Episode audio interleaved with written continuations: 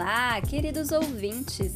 Perdoem a demora para trazer esse novo episódio, mas aconteceu que na mesma semana eu me tornei mestre em letras e comecei um novo trabalho. Então aqui estamos, tentando manter a sanidade e os olhos atentos à cultura e ao cinema mundial. Hoje vamos falar um pouquinho sobre o caos que tomou conta do Afeganistão nas últimas semanas, ameaçando principalmente as mulheres e seu desenvolvimento na arte e na ciência. Vou indicar um filme sobre um lado mais moderno do mundo islâmico, dirigido por mulher, que está estreando nos cinemas. Também vou contar para vocês sobre o novo filme da franquia Matrix, que sim, vai acontecer e já tem até trailer e sobre a série em live action inspirada no anime Cowboy Bebop, que ganhou suas primeiras imagens. Vamos nessa?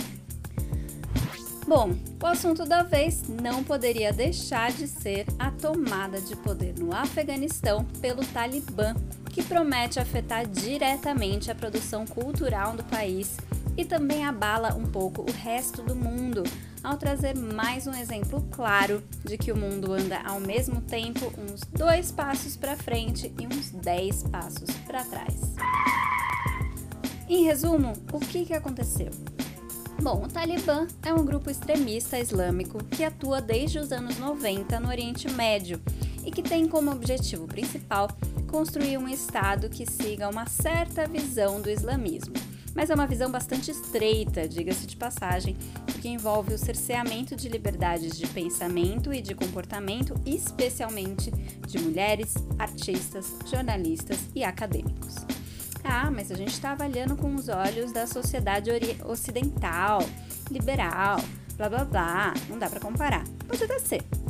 Mas foram eles, por exemplo, que atiraram na cabeça de uma menina de 15 anos em 2012 porque ela queria estudar. E essa menina era Malala Yousafzai, que sobreviveu, foi viver na Inglaterra, ganhou o Nobel da Paz, se formou em filosofia, política e economia na Oxford e hoje atua no mundo inteiro defendendo o direito de mulheres à educação. Então, quer dizer, quantos e quantas cientistas, diplomatas, artistas e outras pessoas que poderiam fazer uma baita diferença para o mundo não estão sendo perdidas ou podadas por conta de meia dúzia de homem que se acha dono do mundo? Isso obviamente não é sobre religião, é sobre poder. No caso específico do Afeganistão, os Estados Unidos e a OTAN intervieram em 2001 para supostamente salvar a população do terrorismo, começando pela morte do Bin Laden, líder da Al-Qaeda, que era apoiada pelo Talibã. Na época, ficou bem claro que tinha outros interesses envolvidos, como o petróleo, mas o fato é que as tropas foram ficando e a população viveu um período aí de uns bons 20 anos de avanço em termos de educação, trabalho, direitos humanos, especialmente para as mulheres. Porém, 20 anos se passaram e o atual presidente dos Estados Unidos, Joe Biden, decidiu que era hora de retirar as tropas, porque para eles não estava mais valendo a pena. E realmente manter uma situação de exceção como se fosse regra não é ideal para ninguém, nem para os afegãos mas não deu nem tempo de o exército voltar para casa e o Talibã já tomou o país inteiro e ocupou a capital. Daí para frente foi o horror que vocês já devem ter visto nos jornais. Pessoas lotando os aeroportos, se enfiando em aviões do jeito que coube para fugir do país, pessoas morrendo tentando pegar esses aviões, foi um horror.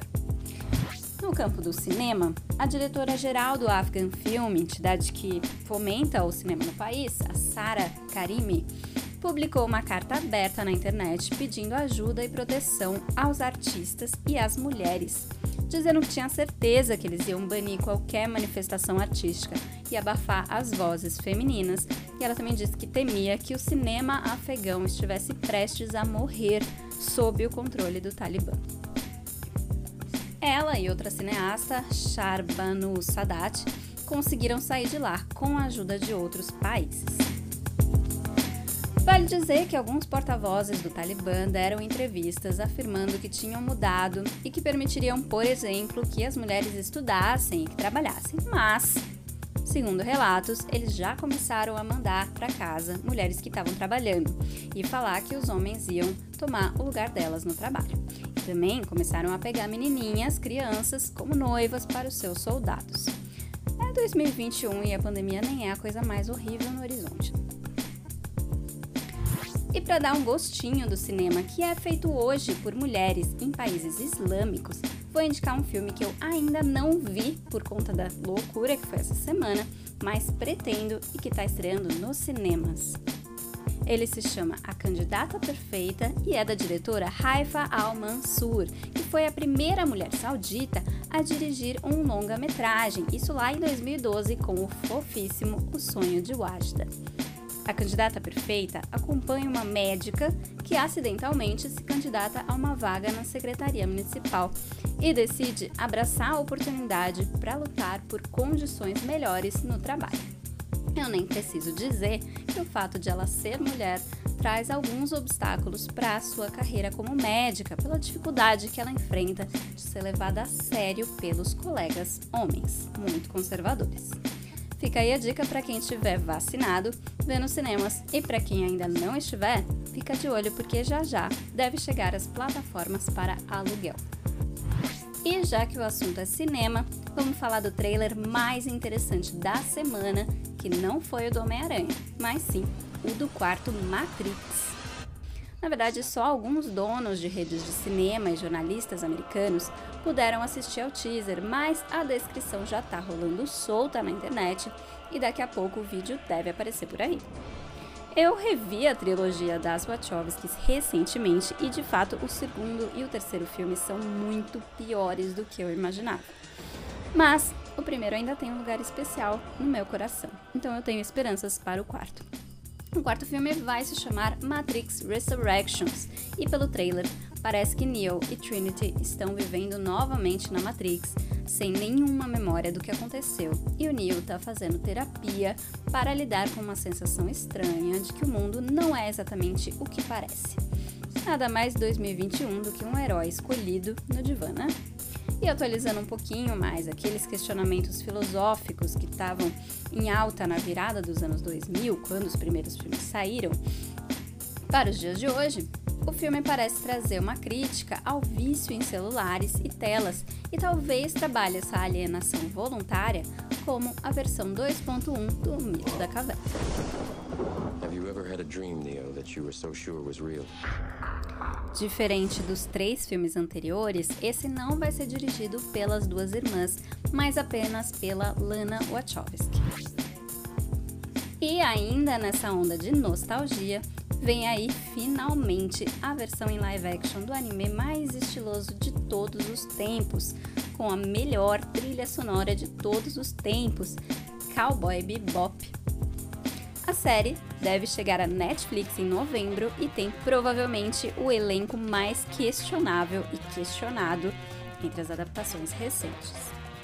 John Chu, apesar de ser excelente em tudo que faz, não é exatamente o que você esperaria de um Spike Spiegel. E Daniela Pineda, de Jurassic World, não parece ter nem um terço da atitude foda-se o mundo de Faye Valentine. Mas Mustafa Shakir, do Luke Cage, está relativamente convincente nas primeiras imagens como Jet Black, e temos um Cord lindinho fazendo as vezes do cãozinho Ayn. Ed, a criança andrógena, ainda não foi mostrada e não consta com esse nome no elenco, mas a gente ainda pode ser surpreendido com algum personagem parecido com um nome diferente. Vamos ver. As primeiras imagens foram divulgadas nesta semana e só deixaram os fãs com mais dúvidas sobre o potencial desse projeto. A boa notícia é que a compositora Yoko Kano, que fez a trilha original, retorna para a versão da Netflix. Bom ou ruim, aguardamos ansiosamente. Okay, three, two, one,